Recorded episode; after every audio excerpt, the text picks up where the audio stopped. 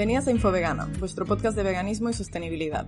Hoy os traemos el episodio 22 y como cada semana compartiremos anécdotas y vivencias, comentaremos noticias, os propondremos un dilema moral y os recomendaremos cositas. Todo relacionado como siempre con los derechos animales, el veganismo y la sostenibilidad. Si os gusta el podcast, no olvidéis seguirnos en la plataforma desde donde nos escuchéis y dejar una pequeña reseña, que esto nos ayuda un montón a llegar a más gente. Y nada, sin más dilación, empezamos. ¿Qué tal la semana, Sergio? Muy buenas. Eh, muy bien, varias, varias cositas esta semana, ¿no? Sí, la verdad, tenemos bastante que comentar. Sí, porque el fin de semana pasado, después de grabar el, episodio de la semana anterior, eh, pues hicimos un poco de celebración de Halloween vegana, ¿no? Sí, sí, sí. ¿Cómo fue esto? Tenemos un, pequeño grupito de, de, colegas, ¿no? Que es como la logia vegana. y nos juntamos básicamente para comer. Es una afición que tenemos todas. Me parece fantástico. Entonces cada una trae un plato o dos y así pues probamos recetas nuevas y estamos pues charlando un rato, ¿no? Y comiendo y debatiendo cositas. Es divertido, sí, sí. Sí, sí, total. Eh, va guay, va guay para conocer recetas nuevas, ¿no? Y probar un poco de comida diferente, porque todas estamos acostumbradas muchas veces a las mismas recetas, ¿no? Y no salimos de ahí. Y mola ver cómo cocina otra gente y tal. y la verdad es que se lo curran bastante y hacen cositas muy, muy ricas, ¿eh? La verdad es que vale la pena solo para, para comer lo que cocinan, porque lo hacen súper bien, sí, sí. Sí, sí, sí. Nosotras esta semana llevamos unas, bueno, unas especies de panadillas. Bueno, yozas, ¿no? Intentamos hacer yozas, la masa era de yozas. Era la primera vez que las hacíamos también, hay que confesar. Al final quedó ahí un mix, un híbrido, ¿no? Entre yoza y empanadilla. Tuvieron bastante éxito, hay que estaban decirlo. Buenas, estaban buenas, estaban ricas, sí, sí. Luego y luego hicimos unos summer rolls, ¿no? Con ah, verdad, papel de arroz. y dentro, bueno, lo que suelen llevar, ¿no? Espinacas, zanahoria, tofu, un poco así como de salsa satay hecha mm. con, con, crema de cacahuete. Mm. Sí, sí, salsa satay ahí casera, muy bueno. Sí, es que el papel de arroz este para hacer los rollitos estos, los arroz está buenísimo, ¿eh? Sí, sí, sí. El problema es que luego se ponen bastante duros al cabo de unas horas. Sí, hay que comerlos Hay que hacerlos como al momento, sí sí, sí sí, Pero es el típico papel este que encontráis en super asiáticos y que hay que hidratar en agua antes de, de manipularlo y de utilizarlo, pero luego la textura está gomosa, es como, como muy guay. Sí, la verdad. Y si lo rellenas con cosas ricas y una salsita así satay o lo sucas en soja o salsa de soja o lo que sea, pues está buenísimo. Sí, para verano sobre todo es una receta bastante guay. Sí, la verdad, sí, sí, sí. Te sirve todo el año, cambias el relleno y ya está en realidad. sí. Y las demás personas trajeron cosas muy ricas también. Sí, sí, sí. Trajeron unas empanadas así, como una masa que estaba muy buena, una masa casera de empanadas rellena de, de, verduras y soja texturizada Un y también, Un hummus casero muy bueno. Que además le puso como de topping por encima, por encima le puso, eh, creo que era ajo frito, pero también eh, era eh, piel de limón frita. O sea, puso aceite y hizo un poco así de, para que quedara crujiente el ajito y la piel de limón y estaba como muy bueno con el, con el hummus. Era una combinación como muy rara, pero que quedaba muy bien. De verdad, de los mejores que he probado, sí, sí. Sí, sí, estaba buenísimo, la verdad. Le tiene ahí el, el punto muy bien pillado al hummus, que, que es guay. Sí, sí, sí. Sí, sí, un arroz con, con, curry era. Uf, el arroz con curry era increíble. Con no pollo. Con no pollo de una marca que no, me acuerdo cuál es. sí, es una marca que no hemos utilizado, pero, pero que también es una marca de no pollo hecho a base de texturizado de soja y la salsa de curry era espectacular. Sí, sí, sí, gente con mucho nivel. Sí, sí, sí. Y el arroz que parecía como, ¿no? El arroz que parece como muy sencillo, pero que, oh, joder, si le tienes el punto pillado y lo haces guay, el arroz y le pones alguna hierba y tal, está increíble también. Sí, sí, sí. Y el brownie también, ¿no? Que llevaba remolacha, creo. Era remolacha con chocolate y tal. Muy, muy bueno todo. No sé si os ha pasado, pero a nosotras al menos sí que desde que nos hicimos veganas es como que hemos descubierto nuevas maneras de cocinar, ¿no? Y es como que disfrutamos mucho más eso, ¿no? Aprendiendo, aprendiendo nuevas recetas. No sé si es porque sabemos que al final eh, éticamente es como mejor o nos sentimos bien por alguna razón al hacerlo, pero no sé, nos, sí, nos interesa más, ¿no? Cocinar y, y todas esas cositas. Sí, yo creo que también, o sea, hay una parte, ¿no? De de demostrar un poco que hay mucha variedad dentro de, ¿no? Dentro de una alimentación 100% vegetal, que puedes hacer muchas cosas con muchos ingredientes y que puedes hacer recetas increíbles sin necesidad de incluir productos de origen animal. Sí, sí, sí. Hay una persona no vegana que viene a esas comidas y yo creo que estamos todas secretamente intentando convencerla. Y creo que de verdad es una estrategia que está muchas veces infravalorada, pero conquistar por el estómago, oye, es importante. Sí, sí, tanto, absolutamente. Al menos por la, por la parte de la dieta, ¿no? El resto ya no, pero... Sí, sí, total, total. Sí, sí, muy guay, la verdad.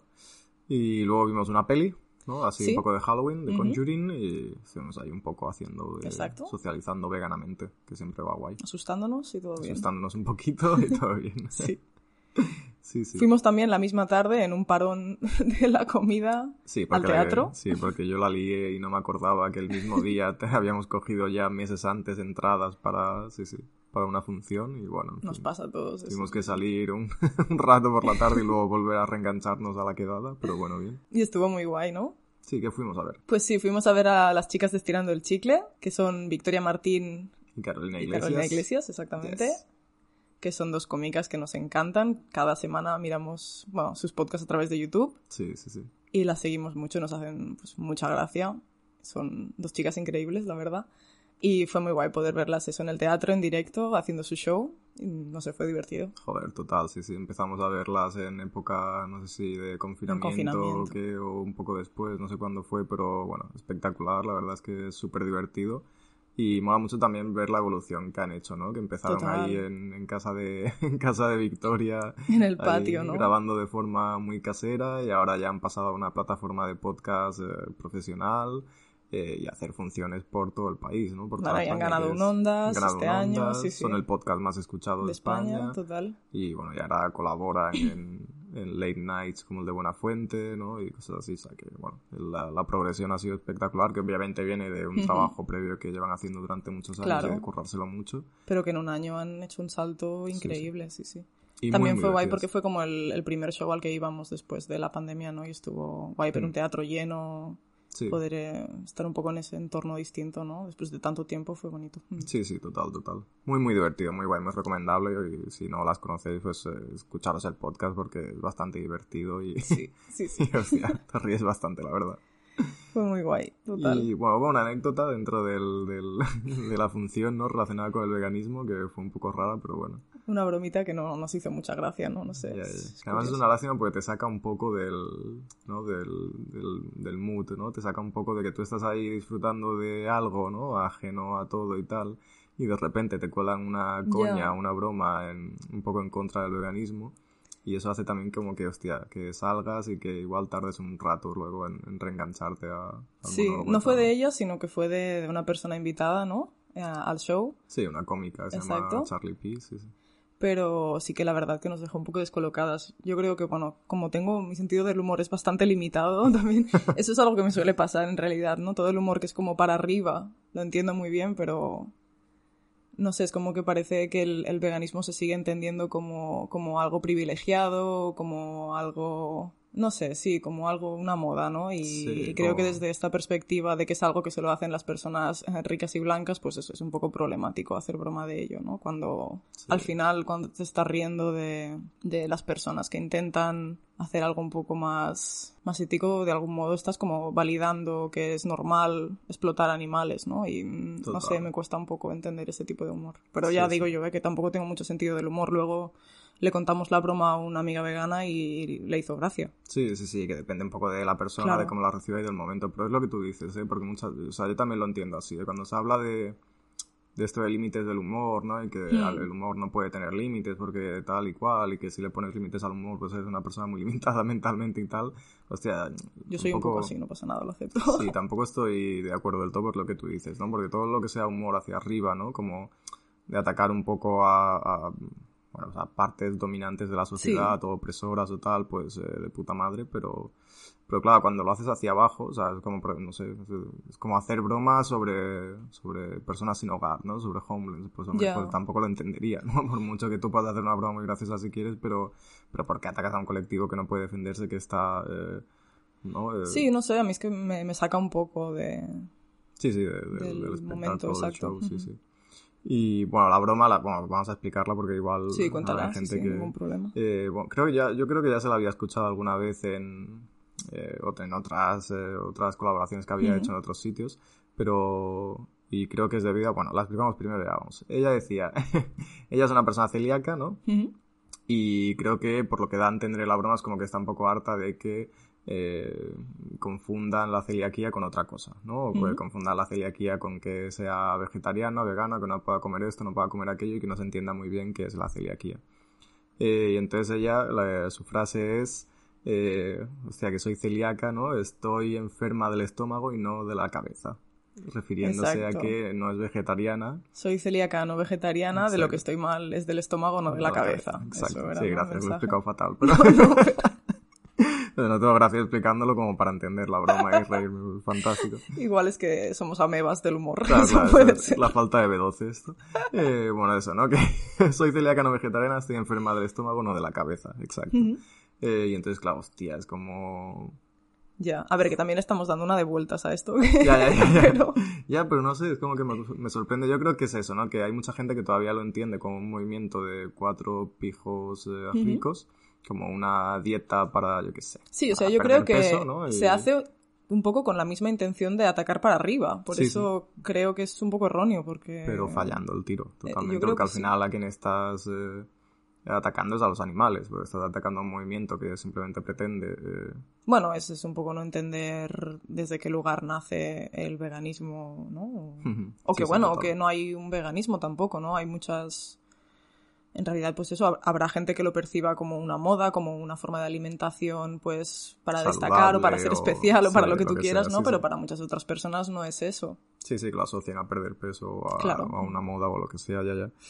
Pero claro, yo qué sé, para quien lo hace pues desde la única buena intención de, de, no participar en la explotación animal, pues choca un poco porque es en plan, o sea... Ya, yo quiero aquí, esto? por favor, que, que, nos mandéis vuestra opinión, si, sí, si os ha hecho bueno, gracia, a pesar de lo mal que lo hemos contado, pero no sé, igual es eso que nosotras no tenemos mucho sentido del humor, pues. Sí, sí, sí, puede ser, puede ser. Eh, pero bueno. Para esas cositas al menos igual tenemos la piel un poco más sensible. Sí, sí, pero bueno, que nos chocó en ese momento y nos sacó un poco de, del show, pero, pero bueno, guay. Uh -huh. Pero bueno, que el resto estuvo genial. Que sí, fue una pasada, la verdad. Sí, sí. Muy guay, muy guay. ¿Qué más? ¿Qué más? Eh, a ver, yo puedo explicar que he estado de viaje. O sea, he cogido un avión desde la época prepandémica. El uh -huh. último Primer fue... avión desde... Exacto, ¿no? Sí, el último fue enero 2020. ¿20? Uh -huh. Enero 2020 que fuimos a Berlín. A Berlín, exacto. Correcto. Y ahora, pues, este viaje por trabajo. Y, hostia, un poco raro, ¿eh? Mucho papeleo mucho que está guay, ¿eh? o sea, que yo todo a favor, ¿eh? pero que claro, que te encuentras cositas como que dice, te... o sea, que no estás acostumbrado, ¿no? Y mucho papeleo de cara a controles sanitarios y tal, de dónde claro, has estado claro, y tal, sí, que, sí. que, está guay, que está es súper a favor, y documentación sobre la vacunación de, del COVID y tal, y... ¿Al bueno, final te midieron la temperatura? No, no, no vale. te pedían o sea, como... te piden certificados sí, y ya está, Certificado vale, vale. COVID y luego unos papeles, unos papeles, depende del país a donde vayas, sobre pues hay el Ministerio de Salud o lo equivalente que haya en cada país sobre uh -huh. pues eso, datos personales, dónde has estado, dónde, ¿Dónde vas a estar, vas a alojar, tal y cual, eso, sí, ¿no? claro. uh -huh. para tener un poco de control de si luego das positivo en algún, en algún momento. Y, y bueno, bien. Y bueno, y el, el, la, la, rareza de ver un avión lleno de, de mascarillas ¿no? y tal, que es como raro claro. y tal. Pero bueno, que sí, que es súper a favor y, y súper necesario, pero, pero, sí, sí, es raro, es raro. ¿Y pero por ahí bueno. qué tal? Bueno, ahí guay, fui a, a Eslovaquia, que tenía uh -huh. la incógnita de, de, cómo era a nivel, a nivel veganismo, a ver cómo si era friendly o no. Eh, pero bueno, como estuve, era viaje de trabajo y estuve como una burbuja. Ha de, un viaje burbuja, te iba a decir, ¿no? viaje sí, sí. burbuja de trabajo, no, no he podido eh, visitar mucho la ciudad ni ver lo que había. Uh -huh. eh, simplemente vi que había un Burger King que tenían un menú, menú plant-based. Ajá, lo que comentábamos también sí, en dilemas con anteriores. Nuggets, sí, de cebolla y la plant-based Whopper, que creo que había que quitarle cosas, pero bueno, no sé.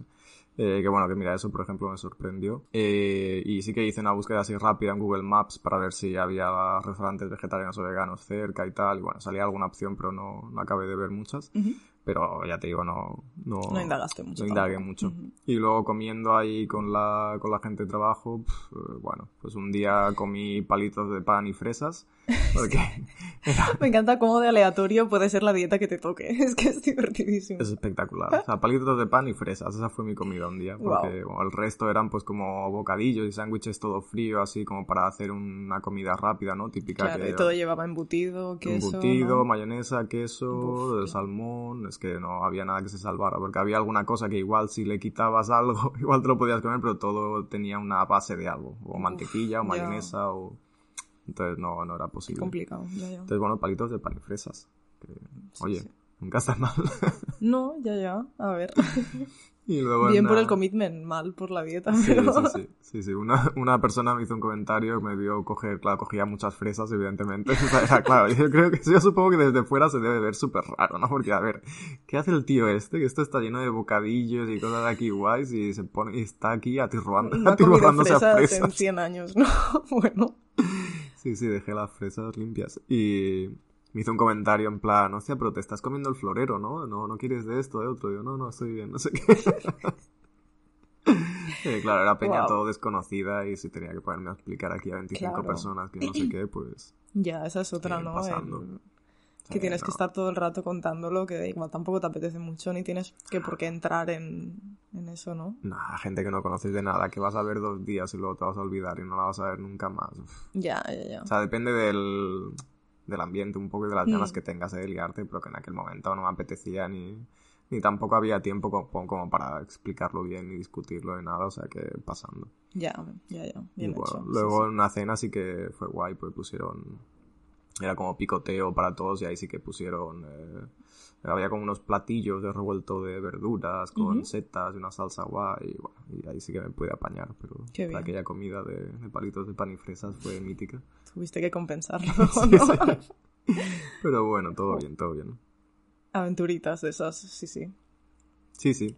Bueno, pues guay, ¿no? Si quieres pasamos ya a comentar las noticias de la semana. Perfecto. Venga, vamos pues allá. adelante. Vale, pues perfecto. En primer lugar, vamos a hablar de un estudio, always, Yeah. que investiga cómo el apetito por la carne no- nos lleva a ignorar a la ganadería industrial como un factor de riesgo para la aparición de pandemias. Algo bastante de actualidad a raíz de, de esta pandemia y que está bien comentar. Y tanto, sí, sí. Pues bien, eh, el estudio se titula The Role of Meat Appetite in Willfully Disregarding Factory Farming as a Pandemic Catalyst Risk, que es básicamente lo que acabo de decir, ¿no? Y fue realizado por Christoph Don, Jared Piazza y Gordon Hudson y publicado en la revista Appetite en septiembre de 2021. Ok.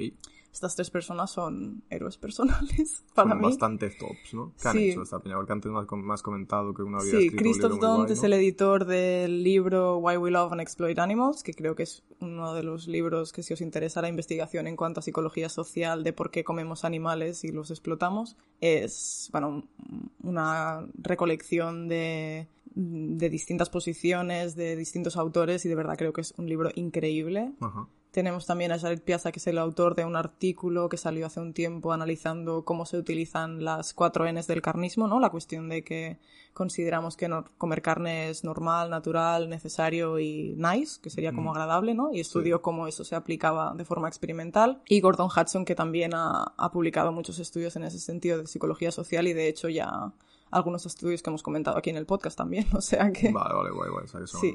referentes. Para mí son referentes y creo que hacen un trabajo súper guay y que está muy bien pues mm, difundirlo de algún modo, ¿no? Especialmente porque todo esto se hace en inglés y muchas veces pues eh, queda sin traducir y pues para la gente que no entienda inglés también creo que es un poco problemático, ¿no? Que ojalá pues webs como Faunalytics o, o de ese tipo tuvieran un servicio de traducción para llegar también a más gente. Creo que eso sería súper interesante, pero bueno, ahí de momento lo que podemos hacer es difundirlo por aquí a nuestros tres oyentes y ya está.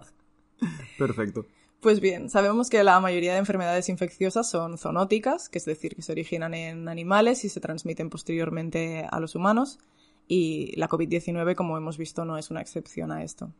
Sin embargo, durante esta pandemia hemos visto cómo el debate público se ha centrado sobre todo en soluciones que podríamos llamar reactivas, ¿no? Como por ejemplo el imponer medidas de distanciamiento social, cerrar negocios o aumentar las medidas de higiene, ¿no? Son como soluciones de respuesta a. Sin embargo, se ha hablado muy poco pues, sobre cómo prevenir futuras pandemias, algo que pasa sin duda pues, por entender muy bien los factores de riesgo que desencadenan la, aparición y la transmisión de, estas infecciones zoonóticas. En este sentido, se ha generado como un, consenso general al culpar únicamente a los mercados húmedos de animales salvajes como causa de la pandemia, ¿no? Pero tal y como hem- hemos visto en, epidemias anteriores, como la de la gripe aviar o la de la fiebre porcina, muchas transmisiones zoonóticas se producen en granjas industriales y esto prácticamente pues, no se está hablando en, los medios mainstream actualmente. ¿Y por qué? Bueno, pues es posible que el hecho de que la mayoría de occidentales apuntemos bastante fácilmente a los mercados húmedos como causa de esta y de otras pandemias y que eso se deba en parte al hecho de que ni hemos visto, ni hemos estado, ni hemos participado mm, de un mercado húmedo y por lo tanto no tenemos ningún conflicto de intereses en culparlos e incluso en, defender y promover su desaparición. Total. Pero, ¿qué pasa con aquellas prácticas en las que sí que tenemos conflictos de intereses, como puede ser para mucha gente el consumo de carne más extendido en Occidente, ¿no? El que proviene, pues, de, granjas industriales, en su mayoría. Pues bien, diversos estudios sugieren que quienes consumen carne eh, tienden a evitar situaciones que les confronten con implicaciones con las implicaciones que tiene el consumo de carne, ¿no? Por ejemplo, eh, es posible que a alguien que coma carne, pues le cueste más aceptar o reconocer que esta práctica influye en graves problemas para nuestra especie, como pueden ser la, crisis climática actual o, en este caso, en la aparición de, de nuevas pandemias. Además, quienes consumen carne tienden también a mantener pues sus actitudes y creencias a favor de la carne de forma como muy protectora, ¿no? Y se involucran, pues como hemos visto otras veces, en muchas justificaciones, en una especie de gimnasia mental, ¿no? Para defender estos comportamientos, lo que les permite sentirse pues moralmente bien con el consumo de animales y mantener a raya estos sentimientos de culpa y de malestar que produce lo que se ha conocido como la paradoja de la carne, ¿no? Que es un poco la disonancia que surge del hecho de querer proteger a los animales y querer cuidarlos, pero a la vez estar explotando y matando animales para consumirlos. Mm. Pues bien, en este estudio, que en realidad son como dos subestudios, o sea, dos en uno, se examinó si las personas que se centran en soluciones reactivas a las enfermedades infecciosas en lugar de soluciones con más perspectiva de futuro eh, enfocadas a la prevención, y cómo los niveles de compromiso con la carne podrían exacerbar esta miopía. ¿Sí? Sí, sí. Pues bien, paso a explicar los dos subestudios. En el primero se encuestaron las percepciones del público sobre tres posibles factores que contribuían a la propagación de enfermedades infecciosas y las correspondientes soluciones potenciales. En ese sentido se enfocaron en tres factores. El primero era la falta de preparación humana ante las pandemias, el segundo, el comercio y el consumo de animales salvajes, y el tercero, finalmente, las granjas industriales y el consumo mundial de carne. Para ello, el estudio reclutó a 302 adultos británicos. Otra vez vemos una muestra mm, muy europea, ¿no? En este caso igual tiene más sentido porque en realidad lo que quieres estudiar es un poco las percepciones occidentales también de los mm, mercados en China, entonces igual tiene más sentido esta muestra, pero bueno, como siempre, em, no podemos extrapolar esto a otro tipo de poblaciones. En esta muestra, además, también, como suele ser común, eh, predominaban las mujeres con una edad media de 32 años y el 85% consumía carne. Vale se pidió a las personas participantes que calificaran una serie de ítems en función de cuánto creían que contribuían a la propagación de enfermedades. Ocho de estos ítems se centraban en la falta de preparación humana de cara a las pandemias, ocho de esos ítems se relacionaban con el consumo y comercio de animales salvajes y siete se centraban en las granjas industriales y el consumo mundial de carne. ¿Sí? Y asimismo se pidió también a los encuestados que indicaran eh, el cómo de útiles consideraban diferentes soluciones para reducir o prevenir las enfermedades infecciosas. En este caso, seis ítems se centraban en soluciones reactivas destinadas a mejorar la respuesta ante enfermedades infecciosas y diez se centraban a soluciones preventivas que sugerían cambios y políticas dirigidas especialmente a acabar con los mercados húmedos a nivel mundial y especialmente en China. Y nueve ítems eh, pues, planteaban soluciones relacionadas y enfocadas especialmente pues, con las granjas industriales y el consumo mundial de carne. Y por último, después de todo eso, se pidió a los participantes que rellenaran preguntas sobre su compromiso con la carne. Esto de compromiso con la carne es bastante interesante y es una escala que desarrolló Piazza, si no recuerdo mal, que consiste en, siete ítems, ¿no? Que tienes que puntuar como eh, de 1 a 7. El 1 creo que es eh, totalmente en desacuerdo y el 7 totalmente de acuerdo. Y alguno de los ítems, por ejemplo, es eh, no quiero comer comidas sin carne, ¿no? en inglés, por ejemplo, sería I don't want to eat meals without meat. Y eso se puntúa pues de 0 a 7 en función de cuando de acuerdo estés con, esta afirmación. Y eso indica pues como de comprometido estás con la carne. Ok. ¿Sí? Perfecto. ¿El resultado nos sorprenderá? Pues bien, lo que mostró el estudio fue lo siguiente. Las personas encuestadas eran menos propensas a considerar el rol de las granjas industriales y el consumo global de carne en la propagación de enfermedades infecciosas en comparación con cuestiones relacionadas con la falta de preparación humana o con el comercio de animales salvajes. ¿Te sorprende? No me sorprende. vale. Además, vieron también que las personas encuestadas consideraban que las soluciones preventivas dirigidas, otra vez, a granjas industriales y el consumo mundial de carnes eran, de nuevo, menos útiles en comparación con las soluciones dirigidas a, cerrar los mercados de animales salvajes. De nuevo, ¿no? Muy fácil culpar algo externo en lo que no estás implicado. no estás involucrado y en cambio en lo que te toca de cerca y ataca ¿no? a tus privilegios del día a día o a tus hábitos, pues ahí ya ponemos una barrerita. Exactamente. Y lo más interesante de este primer subestudio, creo, es que las participantes con mayor puntuación en el compromiso con la carne eran significativamente menos propensas a considerar que las, que las granjas industriales y el consumo global de carne son parte del problema que, ha causado la pandemia. Y también consideran que todas las soluciones enfocadas a prevenir zoonosis que surjan de, granjas industriales pues también son menos útiles. O sea que eh, también parece que el hecho de, consumir animales, pues mm, de algún modo te sesga ya en sí mismo a considerar que, las granjas industriales primero son menos causa y también pues menos solución, ¿no? O sea que hay menos posibilidades de solucionar eh, la cuestión de las pandemias si nos enfocamos con las granjas, en resolver cuestiones de las granjas industriales, ¿no? Bueno, es que cuando eres parte implicada ¿no? del problema, pues siempre cuesta más identificar Sí, sí, sí, o sea, yo creo que es como muy intuitivo todo esto, pero que alguien se haya tomado el tiempo de, demostrar que efectivamente es así, con datos, pues creo que es bastante interesante y que es algo que además podemos, desde el activismo, utilizar luego, ¿no? Para, para difusión. Pues bien, el segundo subestudio fue más experimental y para él reclutaron a 202 adultos británicos. En un 83% eran consumidores de carne y en un 66% mujeres con una edad media de 35 años, así que es una muestra bastante parecida a la del estudio anterior, exacto.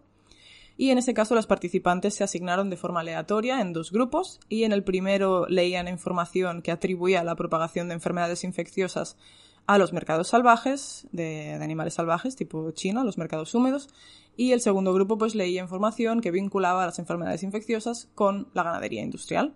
Okay. Eh, la idea de que los participantes leyeran distintos, pues, distintas cuestiones en ese sentido era pues para que les proporcionara una confirmación empírica por parte de la comunidad científica de la, de la relación causal, ya fuera bien entre enfermedades y mercados húmedos o enfermedades y ganadería, ¿no? Eso consigue, pues, en cierto modo, em, evitar que, la falta de conocimiento previo que los participantes pudieran tener sobre esta cuestión estén sesgando los resultados, ¿no? Sino que realmente estás viendo cómo esta especie de manipulación que tú les has hecho estará influyendo en, lo que se les pregunta a posteriori. el resultado final del cuestionario. Exactamente. Y tras la lectura, pues lo que los investigadores probaron fue el efecto de esta manipulación en la aprobación de soluciones reactivas y preventivas ante futuros brotes de enfermedades infecciosas. Reactivas, de nuevo, soluciones que son como respuesta a una epidemia, y preventivas, pues obviamente a evitar que sucedan futuras pandemias, ¿no? En este caso lo que se vio es que las participantes que habían leído sobre el vínculo entre enfermedades infecciosas y los mercados de animales salvajes apoyaban de forma similar tanto las eh, soluciones reactivas como preventivas mientras que quienes habían leído sobre el vínculo entre enfermedades infecciosas y ganadería industrial apoyaban más las soluciones reactivas que las preventivas. Claro, déjame comer carne, pero hazme una vacuna luego para. Claro, porque si para ti las soluciones preventivas implican cerrar algo que está lejos de ti y que no te concierne realmente, pues no tienes ningún problema en apoyarlo. Pero si las mm, soluciones preventivas pasan porque tú reduzcas el consumo de carne, ahí ahí hay pues más conflicto, ¿no? Sí, sí, total. Hostia, es heavy, ¿eh? Muy bien, muy bien. Además, eh, hicieron un análisis final en el que dividieron los grupos por el nivel de compromiso con la carne y vemos en, en este caso que entre aquellos que habían leído información sobre los mercados eh, de animales salvajes como causantes de zoonosis, en ese caso, tanto quienes tienen alto como bajo compromiso con la carne apoyan de forma similar las soluciones preventivas y reactivas. En cambio, en los participantes expuestos al vínculo entre zoonosis y granjas industriales, en este caso sí que vemos que quienes tienen un bajo compromiso por la carne apoyan de forma parecida soluciones reactivas y preventivas, mientras que aquellos que tienen un alto compromiso con la carne apoyan bastante más las soluciones reactivas que las preventivas. Claro, es que sí, sí. Es decir, que las participantes más comprometidas con la carne y que acaban de leer información sobre el vínculo entre zoonosis y ganadería industrial apoyan menos soluciones preventivas que cualquier otro grupo. Sí, sí, es espectacular, ¿no? O sea... Sí, sí, sí. No, me, no me toques la carne, ya me harás una vacuna si pasa algo, y, pero esto de cerrar granjas o tal para evitar eh, futuros problemas no, no, no me, me acaba de molar. Sí, o sea, a ver, puede que haya quedado un poco enrevesado explicado así, pero la idea es básicamente, básicamente esta, exacto. Sí, sí. Y creo que es bastante preocupante. Joder, mucho. Hostia, si no, si no vas a apoyar medidas preventivas a largo plazo para evitar futuras pandemias, por ejemplo, simplemente porque esto pasa, porque te hace cambiar algo de tu hábito del día a día, ¿no? O tu privilegio de comer carne, pues hostia. Ya, yo creo que el problema es que para muchas personas el dejar de, de consumir carne o productos animales en general, ¿no? Puede suponer eh, eh, una reducción en su bienestar al, al corto plazo, ¿no? Porque lo ven como algo Mm. que, que va a ser desagradable, que les va a costar, ¿no? Porque tienen un poco esta percepción, yo creo.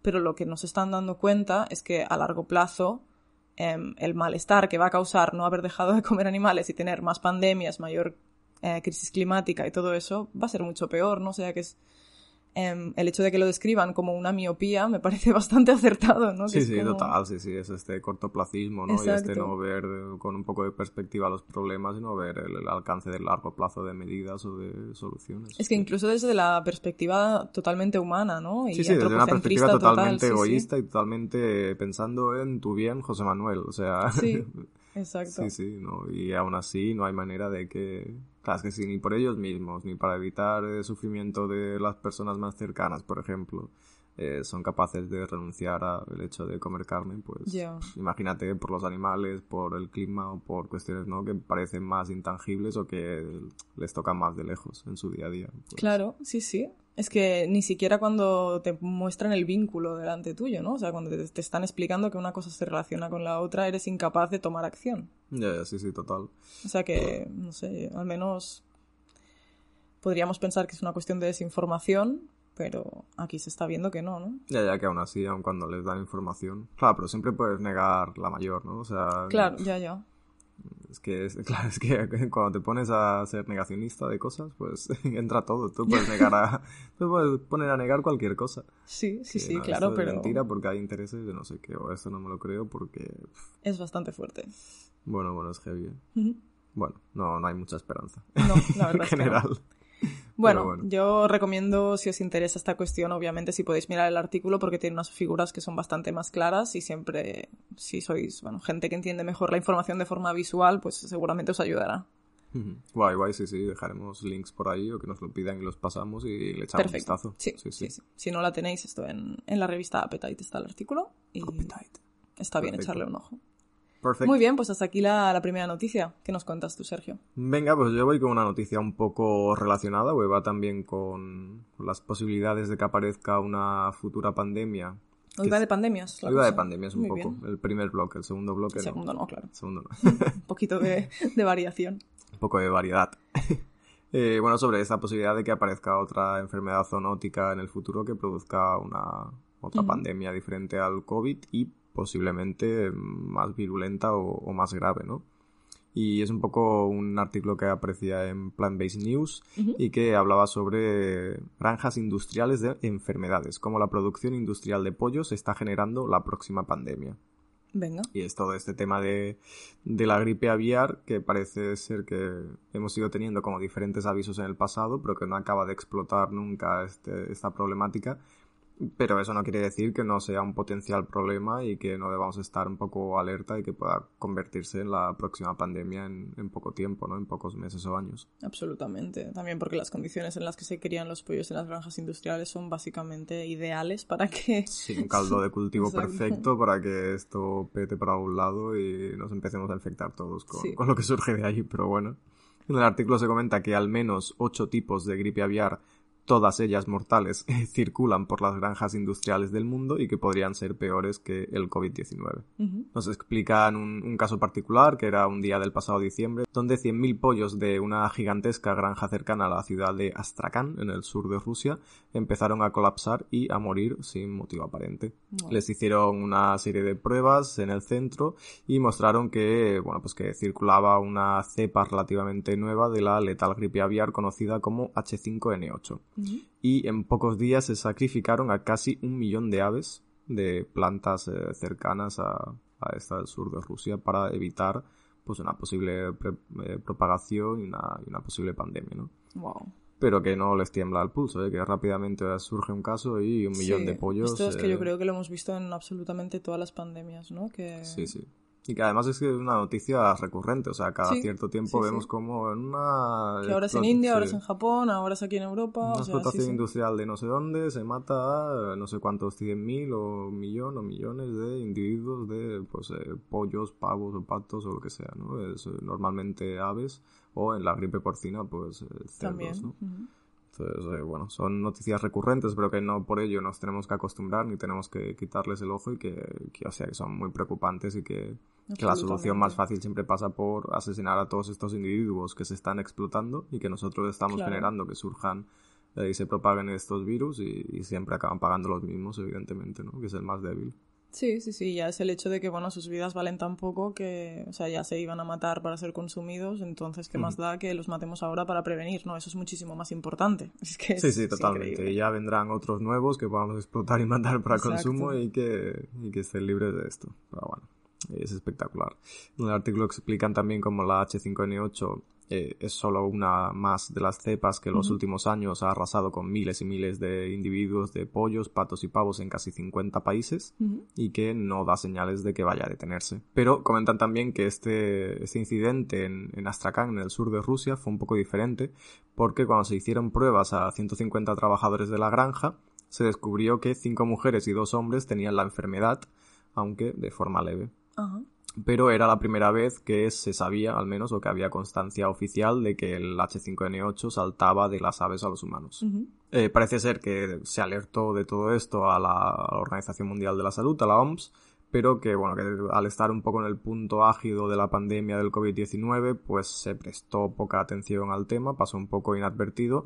Incluso hubo la principal asesora de consumo de la, de la Federación Rusa, Ana Popova, que salió la televisión rusa para advertir de que con cierta probabilidad la transmisión de persona a persona del H5N8 iba a evolucionar pronto y que se, de- se debería empezar a trabajar inmediatamente en el desarrollo de una vacuna incluso. O sea, empezaba a hablar ya de desarrollar una vacuna para este, esta cepa de gripe aviar porque, porque sí, porque ven una potencial eh, transmisión de persona a persona y que eso se va a convertir Claro, en en el algo... momento en el que tienes evidencia de que salta a humanos, es que sí, sí. Y bueno, que todo el toda la atención ahora mundial está fijada en el origen del COVID-19 eh, y en el desarrollo de vacunas y demás, pero que hay ocho variantes de la gripe aviar, todas ellas capaces de infectar y matar a humanos y potencialmente más graves que el COVID-19, que se pasean ahora mismo regular- regularmente por las granjas industriales del mundo sin que los gobiernos o, o no se den cuenta o no apliquen ninguna medida para intentar evitarlo. De momento parece que no ha habido eh, más informes de infecciones humanas por el H5N8 en, 2000 en 2021,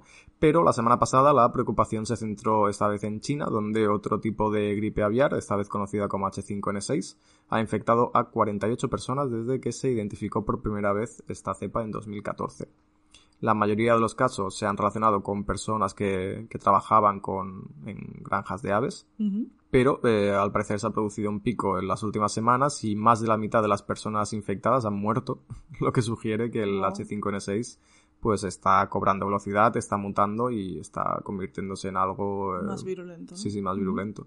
Entonces, bueno, ya tenemos casos de personas que han muerto por cepas de, de gripe aviar y, y, bueno, vamos a ver cómo, cómo evoluciona todo esto, pero esto de nuevo empezando en China, de nuevo pues eh, parece que repitiéndose parte de, la- historia, patrón, ¿no? De la OMS no prestando atención o la opinión pública eh, no poniendo el foco por esto debido a múltiples eh, factores Ya. y bueno, vamos a ver cómo, cómo evoluciona. La OMS y los virólogos chinos sí que han mostrado pues un poquito de preocupación y han pedido a los gobiernos que aumente la vigilancia en este tema y eh, bueno, alertan de que la, la probabilidad de propagación de persona a persona es baja, pero que se requiere urgentemente una vigilancia geográfica más amplia en las zonas afectadas de China Ujú. y en las zonas cercanas para comprender mejor el riesgo y el reciente aumento de la propagación a los seres humanos. Entonces, bueno, la OMS va haciendo comunicados, pero claro, todo queda en mano un poco de, si no- de la buena voluntad de los gobiernos o de las autoridades de, la, de, la- de cada zona o región y es un poco pues difícil de, de controlar. Sí, además es eso, ¿no? Teniendo el foco también en el COVID aún es complicado que eso también gane, gane tracción y es importante que se comunique, ¿no? Porque parece que esta ha sido como la pandemia, ¿no? Pero Ujú. es esta pandemia en realidad, ¿no? Ha habido muchísimas Sí. otras y están, bueno, es muy fácil que, que, lo que comentas, que surja otra más virulenta eh, en nada, básicamente. Sí, sí. De lo que tengamos un poco de constancia y un poco de información, tanto gripe porcina como gripe aviar, eh, se podría convertir en, en un festival en un futuro ¿no? Pues si enlazamos esta noticia con la anterior, es Sí, sí, es que por eso que es un poco prometedor, ¿no? No es por ser alarmistas, pero es verdad que, que bueno, que que las medidas de prevención hay que implementarlas ya y eso requiere cambiar el sistema de consumo. Por más que nos cause conflicto o que tengamos aprecio por la carne, pero es que... Sí, sí, o se empieza a reducir drásticamente el consumo de, de carne a nivel mundial o es que nos vamos a ver otra vez inmersos en una enfermedad zoonótica que una vez explote va a ser difícil de controlar y que, y que bueno Sí, lo que pueda pasar eso, ¿no? Si, si tiene una mortalidad más alta, ¿no? A ver, es posible que si tiene más mortalidad igual haya menos transmisión, pero no sea de tan todos contagiosa modos, o tal, pero sí, sí. Eh, no sé, nos las estamos jugando y son vidas, son individuos, tanto en los no humanos como en los humanos, ¿no? Sí, sí, total. Veremos, veremos cómo evoluciona. La OMS sí que concluyó en pasados informes que el COVID-19 está relacionado con está relacionado con la cría intensiva de animales. Mm, No acabo de concretar mucho el origen, ¿no? Si era lo que comentábamos de los mercados húmedos de Asia o en granjas más industriales. Pero bueno, hemos estado viendo como los principales brotes de los últimos 30 años, como la fiebre en los Países Bajos, los, gripe, los brotes de gripe aviar, eh, gripe porcina o la enfermedad esta de, conocida como las vacas locas y tal, pues eh, ha estado un poco, ha sido noticia últimamente y ha estado amenazando un poco con alterar la, la normalidad de- del planeta. ¿no? Total. Sí que la OMS también aportó pruebas científicas donde demuestran que las condiciones de estrés y hacinamiento favorecen la, par- la aparición y propagación de muchas enfermedades infecciosas y que actúan como puente epidemiológico entre las infecciones de la fauna salvaje y los humanos. Y aunque reconocen eh, tanto la ONU como diferentes académicos e instituciones eh, reconocen la relación entre la aparición de virus como la gripe aviar, que son altamente patógenos, y la cría cada vez más intensiva de aves de corral, pero bueno, todo se queda ahí, ¿no? Lo que decíamos de, de informes y, y declaraciones, pero que no se llega a concretar en ninguna medida política ni, ni legal. Ya, yo creo que aquí hay dos problemas, ¿no? El salto de la información científica a, bueno, al público general, por así decirlo, y, y luego la idea que aunque exista información, pues puede que el desinterés sea mayor, ¿no? Y que prefiramos mantener ciertos hábitos que plantearnos a lo que podría pasarnos a largo plazo, lo que comentábamos antes también, ¿no? Sí, sí, total. Las primeras respuestas de los gobiernos y de la industria ha sido culpar a las aves silvestres de la propagación de la gripe aviar eh, por, las, por las rutas migratorias, o sea, por los procesos de Esto migración. Esto, es fascina. increíble. Esto yo ya no entiendo, o sea... No, la, el problema, la culpa Lo mismo es que de... lo- con los bisones, ¿no? Que hemos visto en el caso de la COVID, ¿no? Que es poner a los animales como amenaza y uh, los villanos de esta pandemia. ¿Qué dices? O sea, Total, sí, sí. La culpa no es de que tengamos aquí hacinados en condiciones eh, lamentables a millones y millones de individuos, sino que es que, hostia, ha habido unas cuantas aves eh, libertad que han- se han propagado con toda la malicia y- del mundo, además, ¿no? del ¿Sabes? mundo Han han decidido ido, migrar. han cogido con su piquito, con su piquito chiquitito han cogido el virus y en, en su migración pues lo han ido esparciendo por todas partes con la intención de eliminarnos a todos del planeta. Es que, de verdad, Pues es como que cuando se trata de este tema, a veces, no sé, damos por válidos unos argumentos que en otros contextos yo creo que cualquier persona se daría cuenta de, de, pero qué estupidez es esta, ¿no? Bueno, es el tema de echar balones fuera, ¿no? Y de evitar un problema y no querer gestionarlo y, y ya está. Pero bueno, el, el artículo que mencionábamos acaba un poco eh, comentando lo que decíamos, que no son simplemente las aves de corral y los cerdos, que la, la aparición de enfermedades eh, respiratorias como el MERS en los camellos, los coronavirus en las granjas de bisones o las Ujú. enfermedades, eh, la enfermedad espongiforme eh, Bovina, ¿no? eh, bovina, correcto, en el ganado vacuno, pues todo esto sugiere que la cría intensiva de cualquier animal pues aumenta evidentemente los riesgos de infección y que nos están poniendo medidas en, en evitar esto. Sí. A todo esto pues ha habido unas declaraciones de, de Michael Greger, médico historiador, nuestro nutricionista vegano de, de referencia, Confianza. de confianza y que ideal de más gente, que tiene un libro que se titula precisamente Gripe aviar, un virus eh, del que debemos preocuparnos. Y bueno, Greger sostiene, tanto en su libro como en declaraciones que ha hecho respecto a este tema, que ha habido tres épocas de enfermedades humanas. Primero, cuando empezamos a domesticar animales hace unos 10.000 años y nos contagiamos de sus enfermedades, como el sarampión y la varicela. Después, en los siglos XVIII y XIX, cuando la revolución industrial provocó epidemias de diabetes, obesidad, enfermedades cardíacas y cáncer. Y ahora, debido a la intensificación de la agricultura que está provocando pues enfermedades, enfermedades zoonóticas o transmitidas por animales como la gripe aviar, la salmonela, el MERS, el Nipah y el COVID-19. Qué interesante esta clasificación. Y bueno, afirmaba un poco que en términos evolutivos la cría de aves de corral, ganado y cerdos en condiciones de alta intensidad, hacinamiento, confinamiento y totalmente antinaturales puede ser la alteración más profunda de la relación hombre-animal en los últimos 10.000 años. Hmm. Y que estamos asistiendo a una explosión sin precedentes de brotes de nuevos virus de la gripe aviar que históricamente han representado el mayor riesgo de pandemia y que ciertamente tienen el potencial de ser peores que el COVID. Exacto, sí, sí. Perfecto, ahí acabamos por todo lo alto con una amenaza de una enfermedad peor que el COVID y, vamos. Sí, es que después la gente se sorprende, en plan, no, Bill Gates predijo la pandemia porque la causó él o no sé qué, ¿no? Y se montan ahí la película, pero hay, hay científicos, hay doctores que llevan décadas avisando de esto, ¿no? Y hemos tenido ya muchísimos sustos, no sé. Sí, sí, hay, hay indicios previos que nos hacen sospechar de que van a pasar cositas y el tema de gripe aviar y gripe porcina llevamos muchos años con, con atos de, ¿no? Y que, al final, pues, eh, tiene todas las papeletas para que en algún punto acabe explotando y convirtiéndose en la próxima, la próxima pandemia. Que esperemos que no, ojalá que no. Ojalá que no, sí, sí. Porque, bueno, porque cambiemos hábitos o por lo que sea, pero, pero es que tiene todos los números. Sí, como activistas no sé muy bien qué se puede hacer en ese contexto más que difundir esta información y tratar de concienciar. Bueno, intentar hacer un poco lo que llevamos haciendo todo este tiempo, ¿no? De intentar convencer a la gente de alguna manera de que deje de comer animales y que todo esto tiene múltiples beneficios tanto para los animales como para su salud, como para el planeta, como para absolutamente todo. Sí, nos da un argumento más a que presentar. Total, que no es una solución mágica el veganismo, que ya lo sabemos, pero que es el mejor punto de partida posible para intentar cambiar eh, la mayor parte de las cosas que están mal en el mundo. Pero bueno. Sí. Pero bueno, ya está. Un poco bajona, pero luego lo, luego lo, luego lo intento solucionar con dos eh, noticias más positivas, no te preocupes. Sí, perfecto. Venga, vamos a la siguiente noticia. Bien, esta sí que es un poquito más positiva, no sé, ya veremos según el enfoque de cada uno. Pero es un estudio, este, el diseño es bastante más sencillo que el anterior, así que va a ser más breve. Y en ese estudio las investigadoras examinaron cómo la dieta influye en el número de medicamentos que toman las personas mayores.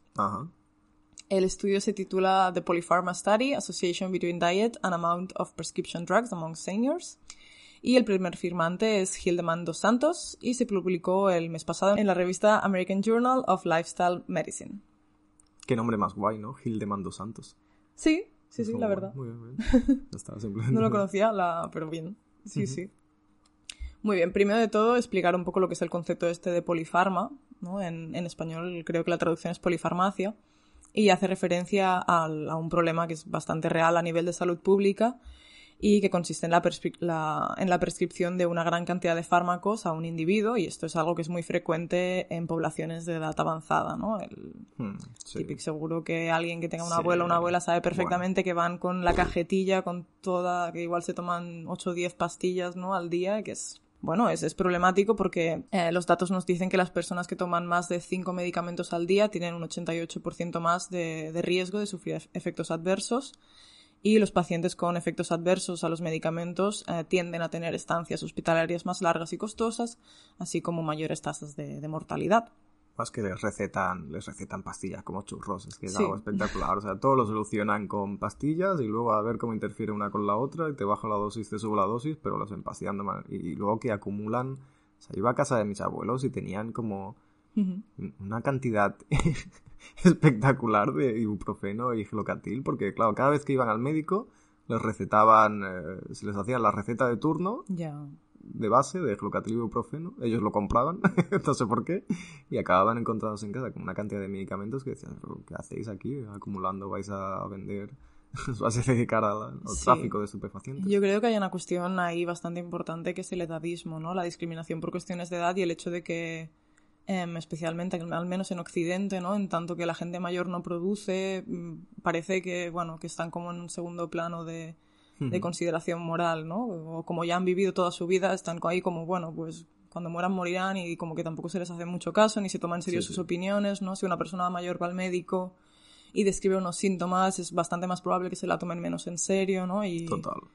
y eso y también, y que se dé, pues, este, bueno, que se prescriban aquí una cantidad brutal de pastillas, ¿no? Y que, bueno, que ellos, pues, con buena fe y porque se lo ha dicho un- una autoridad, Sí, ¿no? Que es un médico, médica. pues, mm, bueno, pues se expongan a esto. Y es un problema que yo creo que es bastante importante abordar desde muchos puntos de vista. Y mira, este estudio analiza, pues, precisamente cómo la dieta podría, podría influir en ello. Así que es interesante.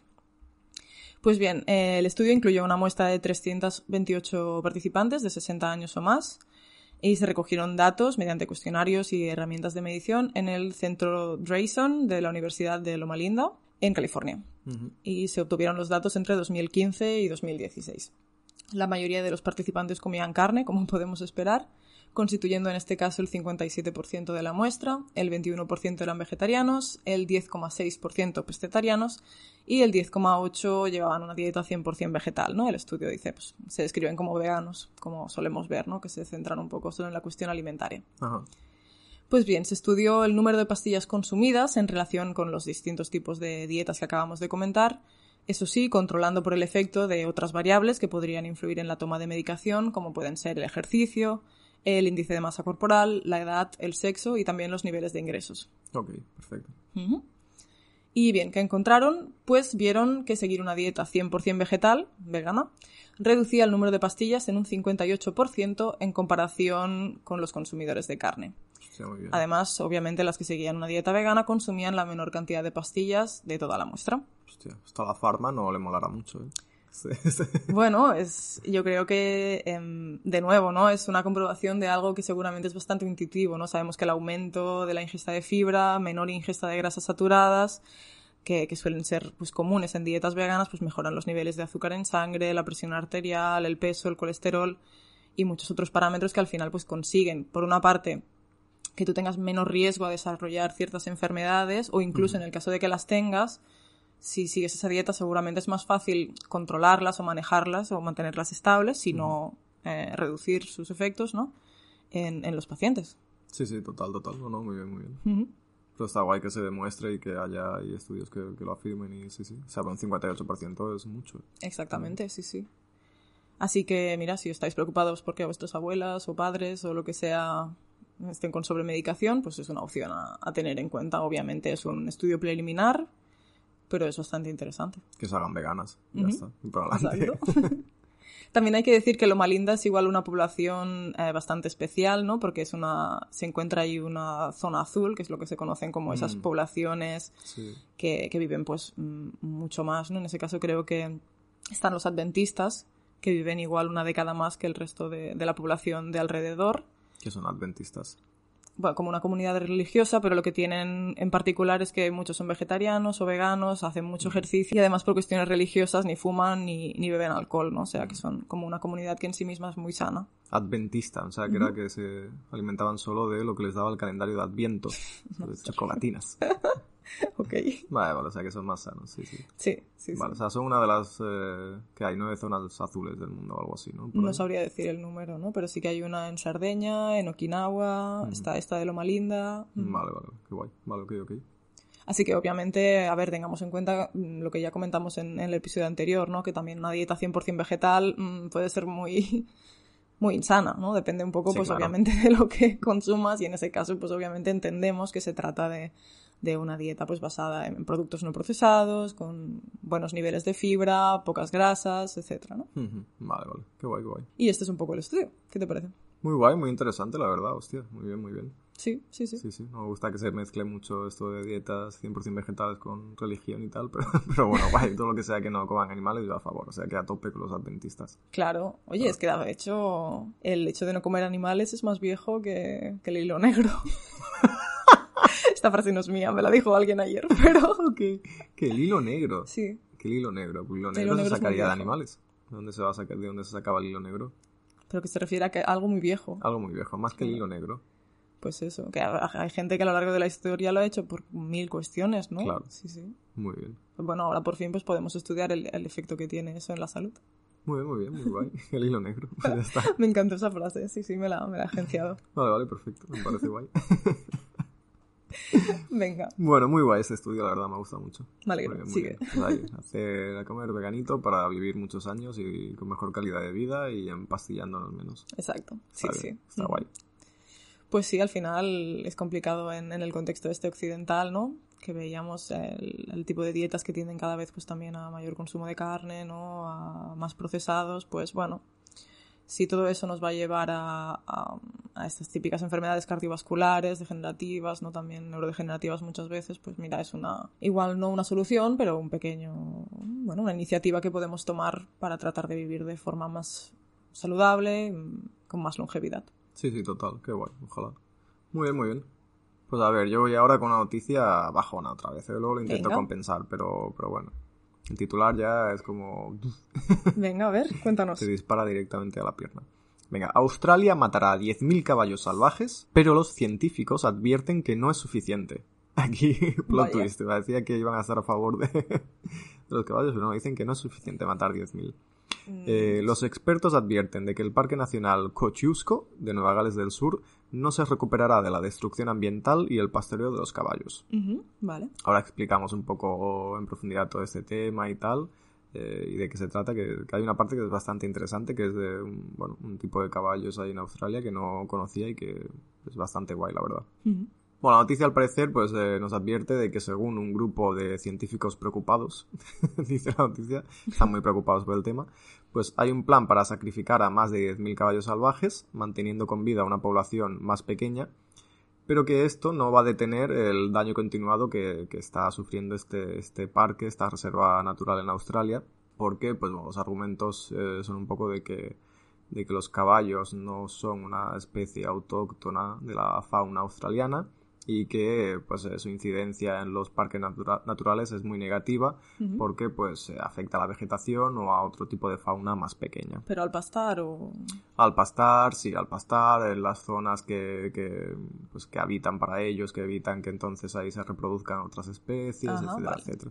O sea, lo explicamos un poco mejor, pero, pero sí, sí, tiene, tiene delito el tema. ¿eh? Al parecer, el, este parque nacional que hablábamos, que se llama Kosciuszko, tiene un nombre complicado, pero, pero, Ujú. o sea, no, no creo que lo pronuncie bien, pero yo es como lo entiendo. Kosciuszko. Eh, pues al parecer este parque nacional alberga a más de 14.000 caballos salvajes. Y según dicen, pues los grandes herbívoros pues eh, pisotean la vegetación, se la comen, alteran el paisaje y que, bueno, un poco la, la argumentación que tienen un poco a cabo, aparte de que, de que tienen esta incidencia negativa en, en la fauna y la vegetación, es que no, pues no son parte del patrimonio de, de la, del continente, de la isla, ¿no? Ya que es un país de, Ya, ya. de canguros, lavíes y tal, y de, de la fauna autóctona, pero que eh, los caballos pues no, no están si no eres todos. marsupial, te tiran al océano. Básicamente. Vale. Pero bueno, hay una parte del país que sí que, que sí que defiende, defiende los caballos como patrimonio cultural, pero bueno, ahora lo vemos porque los científicos no, están para nada de acuerdo. Estos caballos eh, australianos son conocidos eh, popularmente como brambis, que es un término que no conocía, pero bueno, son, eh, son unos caballos que al parecer, bueno, ahora explicaremos un poco el origen, pero son unos caballos que, que llegaron de, de fuera de, de Australia. Eh, según los científicos, pues estos caballos causan olas de estrés en el ecosistema, amenazando a los peces galaxia, a las ranas arborícolas alpinas, a los canguros del río Riek y a las ratas de dientes anchos, entre muchas otras especies nativas.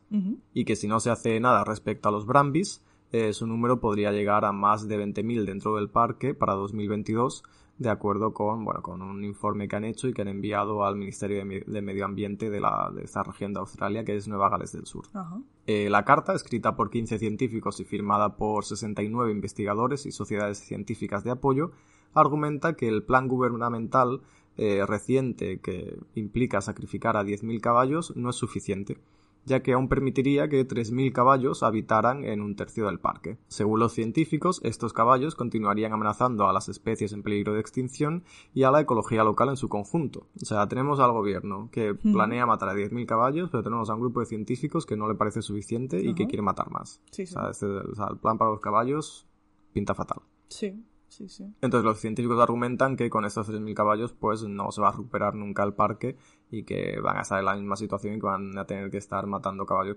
continuamente. Me encanta que no se planteen ni siquiera otras alternativas, ¿no? Es como, bueno, hay que gestionar eso, vamos a matarlos. Sí, sí, no, de momento no. O sea, el plan es matar, pasar por matar y eliminar, no, no hay más. Sí, sí. Entonces, bueno, el, el, plan divulgado en septiembre fue creado por el Servicio de Parques Nacionales de Nueva Gales del Sur y es una revisión de una, de una estrategia similar que ya se propuso cinco años atrás. Eh, el gobierno quiere proteger este parque natural de Cochusco, ya que se encuentra entre los parques alpinos más grandes de Australia. Al parecer, el plan incluye y, describe eh, las medidas en, las que se, eliminará a los caballos y dice explícitamente que a la mayoría de caballos se les disparará desde el suelo. Algunos, eh, dice el informe, serán reubicados en otras áreas. Pero, o sea, el plan parece ser que es entrar al parque y disparar a, sangre fría a casi 10.000 caballos. Pero, ¿qué plan es este? O sea, es espectacular. Bueno, increíble. Es súper triste, de verdad. Luego lo compenso, de verdad, con noticias positivas. Pero es que este me, ha llamado, me, ha, explotado mucho la cabeza con, con esta noticia, pero bueno. Según el, el gobierno, eh, intentan justificar la decisión de mantener a tantos caballos con vida, ¿no? a dejar a casi 3.000 con vida de los... Tantos, los... Sí. Hay 14.000, quieren matar a 10.000, ¿no? Pues eh, entre 3.000 y 4.000 eh, quedarán con vida, pues seguro que se pasan un poco. ¿Sabes? Cuando empiezas a matar caballos llega un momento que te descuentas y, y seguro que, que matas a la cuenta. Bueno, eh, dicen, justifican esta decisión de mantener, según ellos, tantos, tantos caballos con vida, porque se considera que tiene, que los animales tienen un valor patrimonial que deriva de la historia del pastoreo, de las prácticas tradicionales de montaña asociadas con la gestión de ganado, de las carreras de brambis y la práctica de atrapar caballos, y también de las leyendas, historias y mitos de las montañas nevadas. Nada especista. O sea, de los que se salvan, se salvan por valores totalmente especistas también, como son la, el mantenimiento de un supuesto patrimonio cultural asociado a estos caballos, ¿no? Que tienen que ver con... Explotarlos. Eh, con explotar a otros animales haciendo eh, trabajos de pastoreo, con, o gestionando ganado, con, explotando a los propios caballos en carreras y en, ¿no? en estas prácticas de atraparlos, o bueno, en fin, o con, con leyendas, historias y mitos de las montañas nevadas. En fin. Es que me parece increíble que es eso, que el, que el valor cultural, o no sé, es, que se asocia a ciertas prácticas que se han hecho en un lugar concreto, mmm, determine el valor de, de, las vidas de estos animales. Es sí, sí, no, problemático eso. los científicos, el grupo de científicos, eh, pues rechaza un poco estos argumentos de, del valor patrimonial, ¿no? Y piden al gobierno en una carta que reduzca rápidamente el número de caballos salvajes muy por debajo, muy por debajo del objetivo preliminar de 3.000 mediante el uso de todos los métodos disponibles que sean efectivos. Y bueno, y que lo haga de acuerdo con las normas de bienestar animal, dicen al menos. Que no sé qué normas de mm. bienestar debe ser eh, entrar a un parque natural y empezar a disparar caballos. Mm. Pero bueno, al parecer esto son medidas Pero además es eso, los caballos son animales que son como muy asustadizos y que van como muy en manada, ¿no? O sea que el hecho de que entre alguien y empiece a disparar para todo el resto, que implica también, o sea, ya no solo para el caballo que cae muerto, ¿no? Sino... Sí, sí, no, no, espectacular. En ningún momento se están eh, estudiando medidas alternativas o se está, se está estudiando de ninguna manera abordar esta problemática eh, en caso de que exista de, otra manera, ¿no? ya sea reubicando de miles de maneras que puede haber de una gestión de, de, una fauna que, que, yo no dudo que, okay, que una vez eh, tú has introducido a una especie de fuera de un continente en otro y has mm, permitido que se reproduzca y tal, pues evidentemente puede afectar a la fauna que ya haya allí. Pero la solución en ningún, de ninguna manera debe pasar por ponerte a eliminar de manera totalmente salvaje a estos animales para, para evitar... Eh, Volvemos a lo mismo de la pandemia, la idea de acabar culpando siempre a los animales de prácticas humanas, ¿no? De, o sea, siempre que hablamos de especies invasoras se puede vincular a, a, un, a un traslado que ha hecho el ser humano de esos animales por intereses especistas prácticamente siempre, ¿no? O sea... Sí, sí, total. No, no, es que es lamentable. Bueno, la noticia es un poco hasta aquí, pero bueno, pero he querido buscar un poco de información sobre los Brambis, ¿no? Para justificar todo este tema de, de dónde han salido estos caballos, pero no han, no se han, no han aparecido mágicamente en el continente, sino que, bueno, spoiler, pues evidentemente lo introdujo el ser humano en el continente y vamos a ver un poco cómo y por qué. Pero claro, era, era evidente. O sea, es un problema sí. que hemos causado nosotros que ahora vamos a hacer que paguen estos caballos que no tienen culpa de nada, que han sido explotados durante cientos de años, que los han ido moviendo de un lado a otro del planeta y ahora molestan, ¿no? Cuando ya no los podemos utilizar para según qué cosas o, o para divertirnos con ellos, o para explotarlos o para que hagan trabajos, entonces ya nos molestan, entonces ahora ya sí que son una amenaza para la fauna y para absolutamente todo y la única solución es dispararles a sangre fría. Exacto, o cuando entran en una jerarquía en la que son especies invasoras o en especies que valen menos en tanto que perjudican a otras que valoramos más, ¿no? Siempre el, criterio este de, de que el, bueno, la valoración de los humanos del resto de animales es lo que dicta lo que pasa con sus vidas. Sí, sí. Bueno, vamos a ver un poco quiénes son los Brambis, estos caballos australianos, y cómo acabaron en el continente austral. Y bueno, los Brambis. Las autoridades australianas calculan que en el país viven al menos 400.000 eh, caballos eh, brambis, que son caballos cimarrones, que he tenido que buscar esto, que era. Y al parecer cimarrón es cualquier animal doméstico que escapa de sus amos, entre comillas, y sea silvestra. En algunas zonas se llama también cimarrones a los animales salvajes con parientes domésticos. Los animales cimarrones pueden haber llegado de forma involuntaria o haber sido introducidos de forma deliberada por los humanos. ¿Eso se aplica a cualquier especie? sí, eso aparentemente se aplica a cualquier especie. O sea, una especie cimarrona de lo que sea es eh, alguna que, bueno, pues que ha acabado en algún lugar pues, del que no es natural y que se ha reproducido ahí de forma eh, o salvaje o deliberada tal. Pero sí, sí. Yo tampoco lo conocía, pero bueno. Eh, en Australia, estos caballos considerados cimarrones se, llama, se les llama brambis y son descendientes de los caballos que llegaron a Australia a partir de 1788.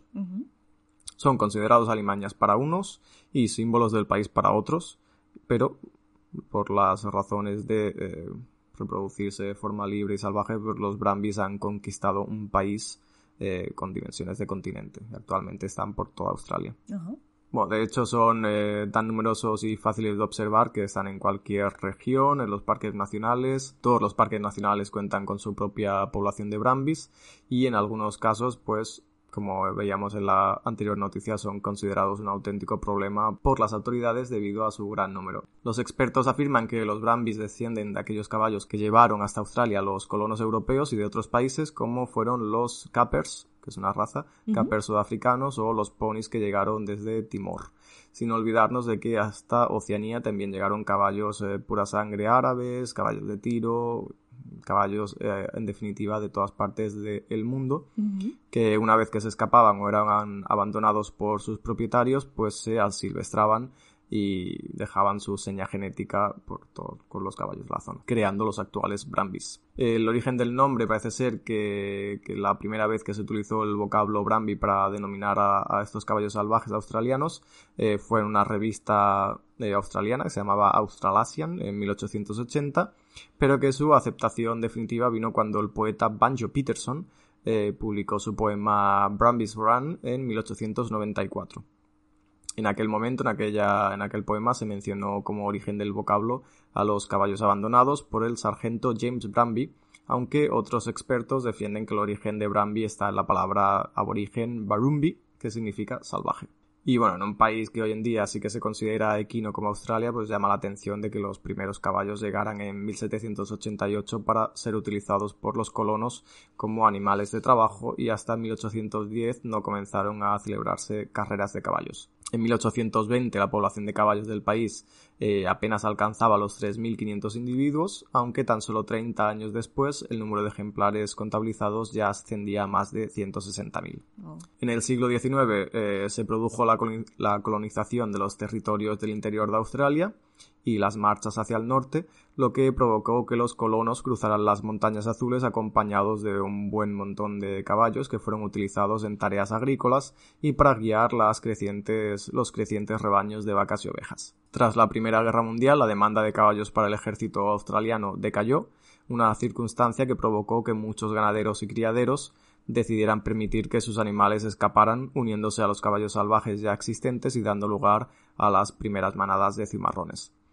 Y bueno, lógicamente, pues estos grupos han ido creciendo con el tiempo hasta alcanzar la cifra de los 400.000 ejemplares actuales y un número que en años de lluvia parece que incrementa un 20% y que por el contrario decae cuando hay largos periodos de sequía debido a incendios, falta de agua o de alimento, que acaba mermando pues el número de individuos de, la especie. Hay regiones donde los brambis son capturados y domados para su utilización en actividades secuestres, dada su dureza y su perfecta adaptación al terreno y al clima, y en otras zonas se han convertido en una más de las atracciones turísticas que se ofrecen a los visitantes. O sea que, bueno, actualmente también se, sí, sí, se les explota de, de múltiples maneras, pero bueno, pero luego hay una parte, ¿no? de las autoridades y de la comunidad científica que los consideran un problema debido a su incidencia con la fauna y la vegetación autóctona y que, pues bueno, pues que quieren implementar medidas, según ellos, de mayor control, hablan ellos, para, para controlar la población de brambis, pero bueno. Es interesante el lenguaje también, ¿no? En ese sentido, que siempre se habla de controlar, de manejar poblaciones, ¿no? Cuando estás matando a individuos. Sí, sí, cuando les vas a disparar desde el suelo, pero bueno. Para, bueno. Pero bueno, aquí estas medidas de mayor control tienen la intención de impedir su expansión, pero vamos, que, en fin, que lo que quieren, lo que van a hacer es matar caballos para, evitar problemas que han creado, que han creado ellos mismos. Pero bueno. Sí, lo que vemos en, en todos los casos, ¿no? Especies invasoras, ¿no? Eh, ya está, la noticia está hasta aquí. Como es un poco bajona, pues he preparado dos titulares rápidos de noticias positivas que han pasado esta semana, que así pues nos quedamos con un buen sabor de boca, ¿no? De noticias. Perfecto, gracias, sí, sí, porque vayan de la... Eh, la primera noticia es que eh, Nueva York tiene nuevo alcalde, se llama Eric Adams y es vegano. Sí, es verdad. Bien, perfecto. Eh, parece ser que cuando fue alcalde de Brooklyn ya eliminó la carne procesada de las escuelas y bueno, es un ex policía de 61 años y sí que ha hecho algo, algo de, activismo ¿no? en redes sociales y tal. Y bueno, veremos a ver si, si implanta alguna medida relacionada con el veganismo, porque sí que está muy implicado en todo el tema de la crisis climática y reducir el consumo de carne, y a ver si, si por ahí puede colar alguna medida que, pues sería, la verdad, tendría mucho impacto. Qué bien que alguien vegano llegue a esta posición de poder y además sea una persona comprometida y que no tiene problema ni en visibilizarse como vegana ni en implementar medidas en esa dirección, ¿no? Ojalá. Sí, sí, total, ojalá, ojalá. Ya veremos, a ver, a ver qué hace. Lo seguiremos ahí con lupa de cerca. Claro que sí. Luego la otra noticia positiva es que Helsinki prohibirá la carne animal en todos sus eventos para reducir la huella ecológica. Entonces, en todos los eventos que se hagan en la capital de Finlandia, pues no va a haber ni carne de ningún tipo, ni lácteos, para intentar pues, ser un poco más sostenibles. ¿Tú crees que... esto ha sido a raíz de la COP? No sé, yo creo que son medidas ¿no? que al final caen por su propio peso y que, que, países que sí que están un poco más involucrados con este tema o que quieran introducir medidas que vayan destinadas a reducir la huella de carbono y la huella ecológica, pues se van a tener que pasar sí o sí por la alimentación. Entonces es que... Sí, sí, no, no, está muy bien que lo, que lo tengan presente y también porque al final son muchos de esos países o de las prácticas que se implementan luego no se van filtrando a otros países también que los toman como ejemplo, así que está, está genial, la verdad. Total. Pero bueno, ahí están, ¿no? Dos, dos notas ahí un poco rápidas pero positivas para, para acabar un poco bien. Perfecto. Venga, pues sí que ya pasamos al dilema de esta semana, ¿no? Pues sí, muy bien. Una semana más os traemos un dilema ético y a ver qué, qué haríais vosotras en la situación que os vamos a plantear. El dilema de esta semana es si como personas veganas y por lo tanto como personas comprometidas con acabar con la explotación animal, es ético que apoyemos el uso de los otros animales con fines de servicio o fines terapéuticos el hecho de que puedan ayudar a estos animales, a personas con ciertas vulnerabilidades, justifica que se críe y se entrene a esos animales. ¿Eso es también una forma de explotación animal o no? ¿Cómo, lo, mm. cómo lo veis? Bien, en ese sentido, primero de todo, definir, definir, un poco lo que es, sobre todo, animal de asistencia o de servicio, ¿no? que igual es un poco confuso. En ese sentido, según la Americans with Disabilities Act, un animal de servicio eh, debe ser un perro adiestrado, en ese caso mm, especifican que tiene que ser un perro, eh, adiestrado individualmente para realizar trabajos o tareas en beneficio de una persona que tenga pues, diversidad funcional, en, ya sea pues, en una cuestión física, sensorial, psiquiátrica, intelectual o de otro tipo, ¿no? Esas tareas pueden ser muy variadas y abarcan pues desde tirar de una silla de ruedas hasta recuperar objetos caídos, pasando pues por alertar a una persona de un sonido, recordarle que debe tomar su medicación o yo que sé, pulsar el botón del ascensor, ¿no? Por ejemplo. Y los puntos cruciales son que, como decíamos, deben ser perros y deben estar especialmente entrenados en una o más tareas relacionadas pues con, con la persona a la que a la que vayan a ayudar en ese sentido, ¿no? Entre comillas. Pues bien, en el caso de, esos perros de asistencia, sabemos que se crían expresamente pues para, para, dicho trabajo, lo que implica que por una parte se crían de forma selectiva, lo que puede producir pues rasgos endogámicos que reducen el bienestar de los animales y además pues sabemos que la cría en sí misma supone traer al mundo más perros cuando ya hay muchos que, necesitan hogar. Totalmente, sí, sí, que evitan que, que se adopten perros, sí, sí, sí. Absolutamente. En ese sentido, las personas que defienden esta forma de cría sostienen pues, que se ciñen a rigurosos estándares relacionados con el temperamento, la capacidad de adiestramiento, la salud, los atributos físicos, eh, etc. Básicamente, ellos mismos dicen que se elige lo mejor de lo mejor. Sin embargo, hay un estudio reciente que demuestra que el origen de los perros de, servicio es cada vez más incierto y señala que aunque hay organizaciones y organismos internacionales que en cierto modo tratan de acreditar a criadores o adiestradores, la proporción de animales que proceden de organismos acreditados es bastante cambiante y de hecho desde, desde los años 2000 a 2010 se ha producido un boom de instalaciones no acreditadas, lo que sugiere que incluso para las personas que apoyen este tipo de prácticas, ¿no? Pues deberían preocuparse por la procedencia de, estos perros porque mm, parece ciertamente pues incierta en ese sentido. Qué heavy, sí, sí. También tenemos obviamente la cuestión del, del, entrenamiento, ¿no? O adiestramiento, que es una palabra que en sí misma me suena terrible, ¿no? Adiestrar. Y es que, claro, esos perros pues eh, tienen que trabajar desde cachorros, bueno, les imponen, obviamente, desde cachorros. Em, pues, por ejemplo, entrenamientos en los que deben aprender a ser insensibles a distracciones, estar enfocados en realizar tareas muy específicas de forma fiable y que pues no se desvíen de estas, ya estén en casa, en la calle o en cualquier otro tipo de contexto, ¿no? Y esto supone que el animal tenga que estar siempre atento y, receptivo pues a, la persona también con la que está. Hmm. Así que obviamente esto para los animales no hace falta ser muy, muy listo para saber que supone un estrés enorme, ¿no? Sí, sí.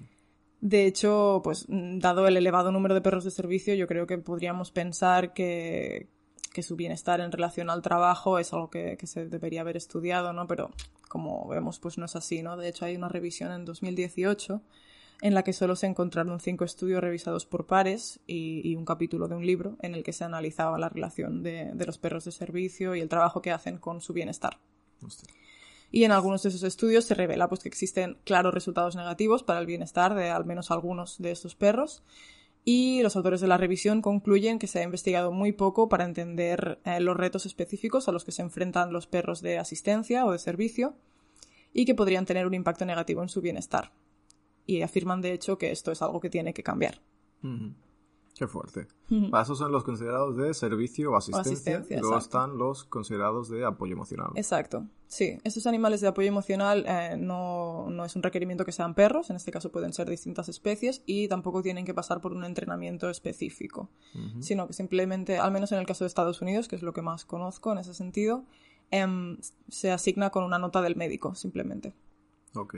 Entonces son animales que, por ejemplo, sí que puedes llevar en circunstancias estresantes, ¿no? Pues imagínate que tienes un vuelo y tienes mm, pánico a volar y te puedes llevar a este animal.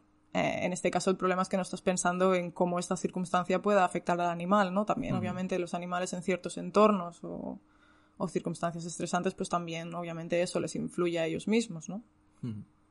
es que me imagino al Byte en un avión ya. y, bueno, o sea, sí si 10 minutos en coche casi le produce un paro cardíaco en el, día de la mudanza, eh, bueno, si lo metemos en un avión, yo creo que. Claro, en el caso de...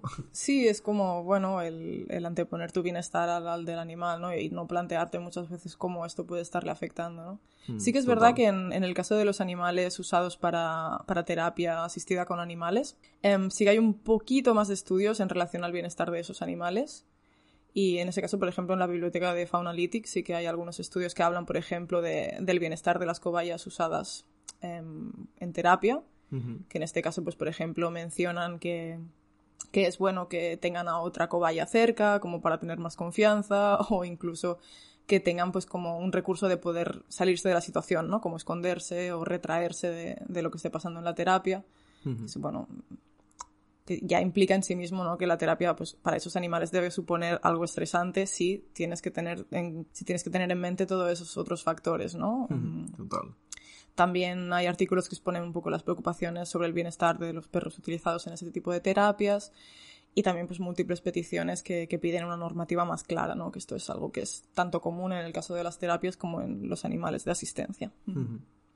Sí, sí, claro. O sea, es que hay, hay mucho tema aquí. ¿eh? hay otro matiz en ese sentido, por ejemplo, que es que eh, los perros de, de, asistencia, en tanto que tienen que pasar por ese entrenamiento que eh, obviamente para los animales es duro, pero los, criador, los criadores justifican pues que obviamente eso implica que los animales sean muy caros, ¿no?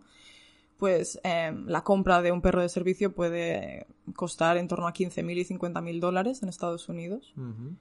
Y aunque existen ciertas subvenciones, pues también hay ciertas personas con diversidad funcional que, que, obviamente no pueden permitírselo y en esos casos pues hay veces que compran perros y los adiestran ellos mismos Em, y claro, en ese caso tampoco tienes ninguna garantía de lo que puede estar haciendo esa gente, ¿no? O sea que ya no es solo los que se adiestran de forma oficial, por decirlo así, sino también los que no. Esto era un poco pues para dar un poco de contexto al, al dilema, ¿no? ¿Tú tienes un poco más de información en ese sentido o tienes una opinión formada? Sí, sí, he estado mirando más o menos lo que has comentado, las diferencias entre, entre los animales de, asistencia o servicio y los animales de apoyo emocional. Y, y, bueno, sí, he leído también que, por ejemplo, las, esto ha provocado todo esto de los animales de apoyo emocional, que, por ejemplo, las aerolíneas eh, hayan cambiado su, su política de aceptación de animales en los vuelos, porque al parecer pues, hubo como un boom de, de gente que para... Mm, para llevar a sus animales en, en, en cabina en el avión, pues eh, los certificaban como animales de apoyo emocional. Ya, eso ya me parece increíble. Y entonces podían viajar con ellos sin meterlos en la bodega, por ejemplo, y cosas así, ¿no? Que a lo mejor para... ¿eh? Sí, a lo mejor para intentar buscar un mejor bienestar del animal o algo, pues los certificaban como animales de apoyo emocional y los podían subir a, la cabina. Pero claro que no está muy claro esto, luego si a la larga que eh, va a provocar que las aerolíneas tengan cada vez medidas más restrictivas en cuanto a los animales o cosas así, ¿no? Porque hay, hay aerolíneas que directamente no te dejan volar con animales. Exacto. Y luego, bueno, tengo muchas dudas en, este tema, la verdad, entonces eh, eh, es complicado. Pero sí, el tema de que, por ejemplo, que, que haya criaderos específicos para los animales de servicio, pues es que es lamentable, ¿no? Que desde cachorros los estén entrenando específicamente para ciertas tareas, que toda su vida gira en torno a eso y que esto además evite que, haya animales en, en, perreras o en refugios que no puedan ser adoptados, pues es lamentable. Sí, coincido absolutamente. Luego, bueno, yo creo que es evidente que convivir con un animal eh, pues tiene beneficios para la persona a nivel mental. Supongo que habrá estudios que lo certifiquen, pero, pero vamos, no, Sí, es, eso, es muy interesante el hecho de que eh, la mayoría de, evidencia o de investigación se enfoca al impacto que tiene en el humano, ¿no? Pero es eso, tenemos cinco estudios literal preocupándose del bienestar de, los animales no humanos en ese contexto, ¿no? Sí, sí, que por ejemplo, yo qué sé, si yo, yo qué sé, estoy en una familia donde un miembro eh, pasa por una etapa depresiva y donde eh, yo creo que adoptar un perro puede pasar porque esta persona mejore y esto no va a implicar en nada al animal, en, o sea, en nada negativo al animal, sino que se va a adoptar a un perro, eh, va a formar parte de una familia y va a recibir todos los cuidados y va a ser considerado un miembro más y a pasar el bienestar del animal por encima de todo, pero que además va a tener un impacto positivo en un miembro de la familia, por ejemplo, pues... Ya, yo creo, es peligroso eso, ¿eh? Yo creo que en, en tu caso o en nuestro caso igual sí que tiene más sentido, pero... Mm, Em, el hecho de adoptar un animal con una finalidad es, hace relativamente fácil que en el momento en el que acabe esta circunstancia o surja otro, ese animal pase a ser prescindible, ¿no? Hmm. Ya, ya, sí, sí. Es como los vegetarianos por, por el clima. Que si se, se, soluciona la crisis climática algún día, ¿qué hacen? ¿Vuelven a comer carne? Claro, supongo que sí. Ya, ya, sí, sí, sí, que es feísimo, pero bueno, que. No sé, el hecho de, que veamos a los otros animales como herramientas. Sí, siempre, que sí, que estoy totalmente de acuerdo, pero que dentro de toda esta problemática lo vería como el mal más menor, ¿no? Porque evidentemente. Sí, al menos estás adoptando a un animal y dándole un hogar. Exacto. Pero que sí, que evidentemente no hay que tomar a los animales como herramientas, sino hay que adoptarlos con fines eh, específicos. Sí, sí, simplemente con fines de darle una familia, un hogar y hacer su vida un poco mejor de ese Exacto. Y siempre se les ve como, no sé, como, oh, qué, qué animal más bueno, ¿no? Mira cómo le está ayudando, como si fuera una cuestión que el animal ha decidido voluntariamente o algo, ¿no? No sé. ya, ya, no sé. O sea, por ejemplo, los perros lazarillos serían animales de servicio, recibirían un entrenamiento, se crían con este fin, reciben un entrenamiento y tal. Ya es que, joder. Claro, claro, es un poco que la persona ciega lo, lo aprecia mucho y lo considera. Obviamente, yo creo que pueden hostia, establecerse vínculos em, eh, bidireccionales importantes en ese sentido, pero no hay que olvidar que el animal no ha elegido eso libremente, que se ha pasado toda su vida enfocado a hacer ese trabajo, que es un animal que tiene que estar todo el tiempo ah, hipervigilante, eh, eso supone un desgaste, un estrés, ¿no? Eso también hay que tenerlo en cuenta, yo creo. Y además tenemos, bueno, evidencia preliminar de que todo eso pues está impactando en, en su bienestar. Totalmente. Sí, también leía que, por ejemplo, eh, bueno, se hablaba de la posibilidad en un futuro de que, de que esta utilización de animales desapareciera eh, y fueran sustituidos por robots. Sí, también lo he leído.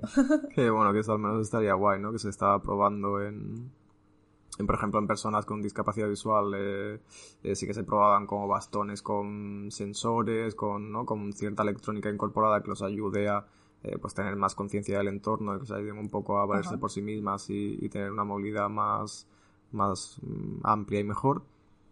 Y que se están testando también robots domésticos para, para, bueno, pues para que ayuden a personas con dificultades en el tema de la movilidad o cualquier tipo de, tema, ¿no? Los ayuden un poco a... eh, Sí, totalmente. Yo creo que es muy interesante con toda la tecnología que tenemos ahora, pues... em, sí, pero que bueno, que había resultados prometedores, creo que evidentemente eso pues, le quedan años y años por... Claro, sí, sí, hay, por implican gasto de mejorar, investigación, sí, de implementación, ¿no? No es una medida real a corto plazo para nada. Ya. Pero sí, sí, claro, es que hasta qué punto es lo de siempre, ¿no? Si para tener una vida mejor o para cubrir ciertas necesidades va a implicar eso de tener que eh, Claro, yo creo que, a hacer ver, peor la vida de un animal, pues evidentemente eso no, no es válido éticamente.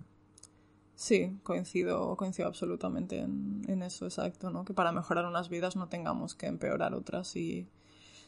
No sé, yo creo que es eso que como humanas y como personas, pues no sé, como especie creativa y con capacidad de, de innovación deberíamos apostar por, por esas alternativas que planteabas Hmm. y porque sean pues efectivas e implementables lo más rápido posible, ¿no? Y, dejar a las otras especies que no tienen nada que ver en todo eso, pues en paz.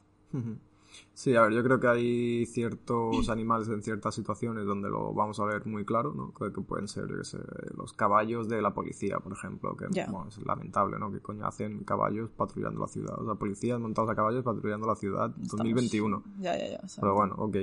Eh, pues eso, perros policía o los perros eh, que van con los con las personas responsables de seguridad de- del metro o autobuses o tal, ¿no?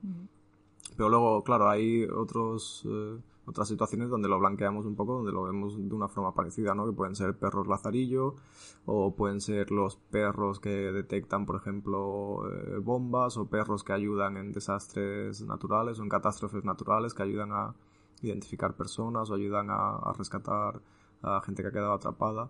Entonces, claro, ¿dónde ponemos la línea? O ninguno no es válido ni ético en ningún aspecto, o hacemos excepciones o no. o- Sí, yo creo que al final el, el problema es la perspectiva antropocentrista, que siempre les estamos dando valor y, y, no sé, diciéndoles, ay, ay, qué buen animal, qué, qué servicio más importante que presta, ¿no? Cuando en, en tanto que nos prestan un servicio a nosotras, y eso yo creo que es Total. problemático en sí mismo y no hay... No se me ocurre una, un punto en el que esto deba ser aceptado, ¿no? O siempre que tengamos otras alternativas o tengamos la oportunidad al menos de plantearlas y explorarlas eh, actualmente. Creo que es el punto en el que estamos. Total.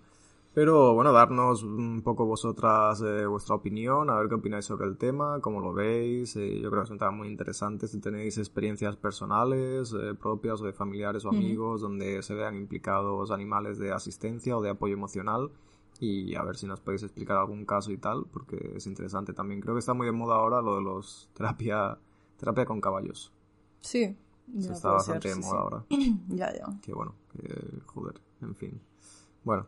Es no- un mundo, es un mundo, Es un hay, Que, mundo. hay que darle vueltas a eso. Eh, sí, sí. bueno, contadnos cómo lo veis y, y lo vamos debatiendo por redes sociales durante la semana tal y, y vemos a ver cómo, cómo evoluciona el tema. Sí, también mencionar que tanto Sergio como yo, ninguna de las dos tenemos ninguna cuestión de diversidad funcional y que por lo tanto si hemos sido capacitistas Sí, en algún punto, mm, por favor remarcárnoslo y estaremos encantadas de cambiar. Hablamos desde el privilegio y a veces igual utilizamos palabras que no debemos o algo y eso también si nos lo podéis decir guay porque nunca sabemos muy bien cómo referirnos a ciertos aspectos o Ujú. temas y, Y estamos aquí para aprender también. Exacto, sí, sí. De eso va este podcast. Entonces, Bite, Bite es considerado un animal de apoyo emocional porque yo cuando tengo un bajón voy y lo achucho. Entonces eso está mal.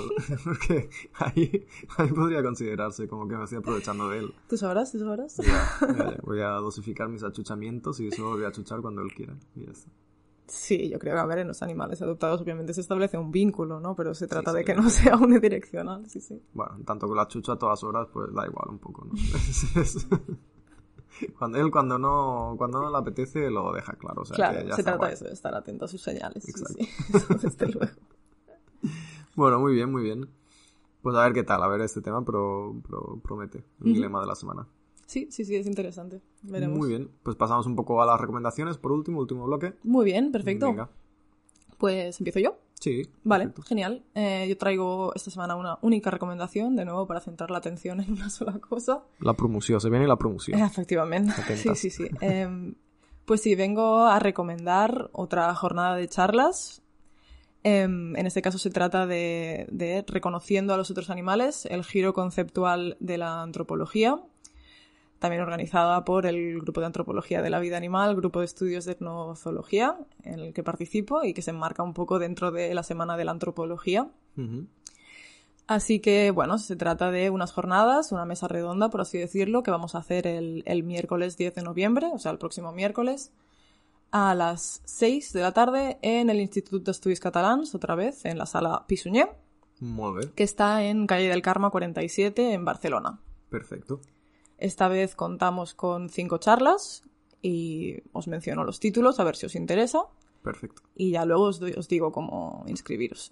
la primera es Pedagogías Animales, expandiendo la comprensión de nuestra relación con los otros animales en las aulas, en la que se tratará pues, la cuestión de cómo se aborda a los otros animales en la educación.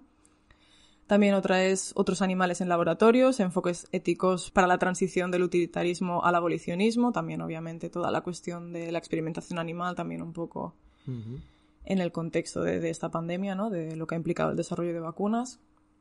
También tenemos entrelazamientos y tentacularidades entre caballos y animales humanos, o sea, nuestra relación con los caballos en concreto en ese caso. Cosmologías y animales otros, también un poco en relación, pues eso, con diversos temas del, del antiespecismo.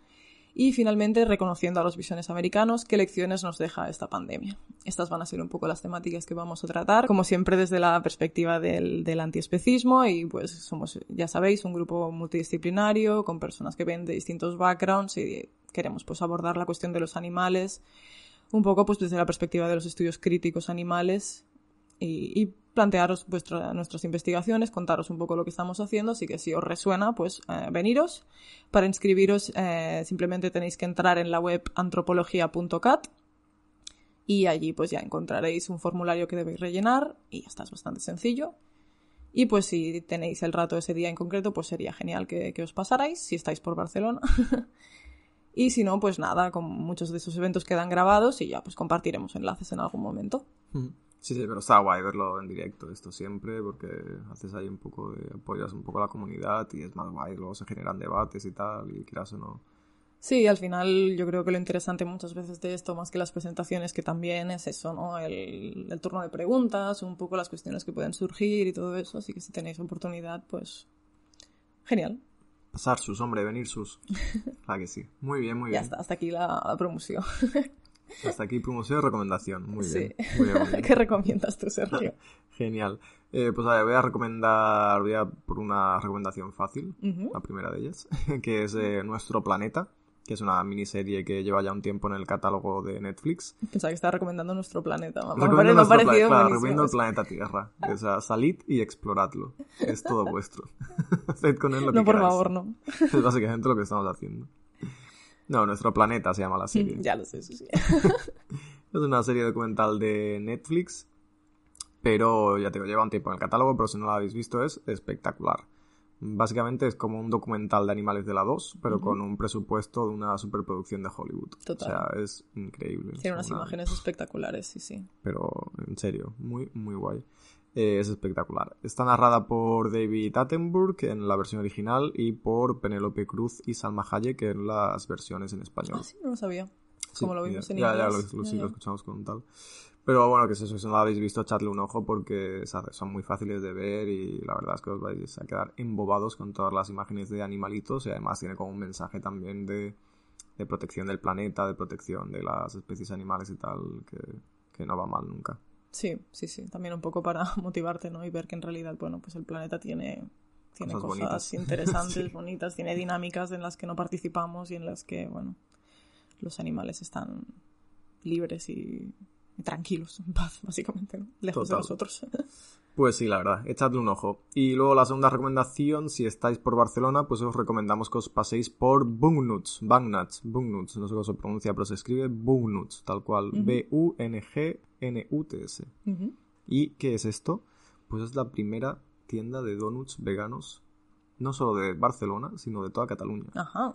O sea, espectacular. Está en la calle Santa Eugenia 16, en el barrio de Gracia.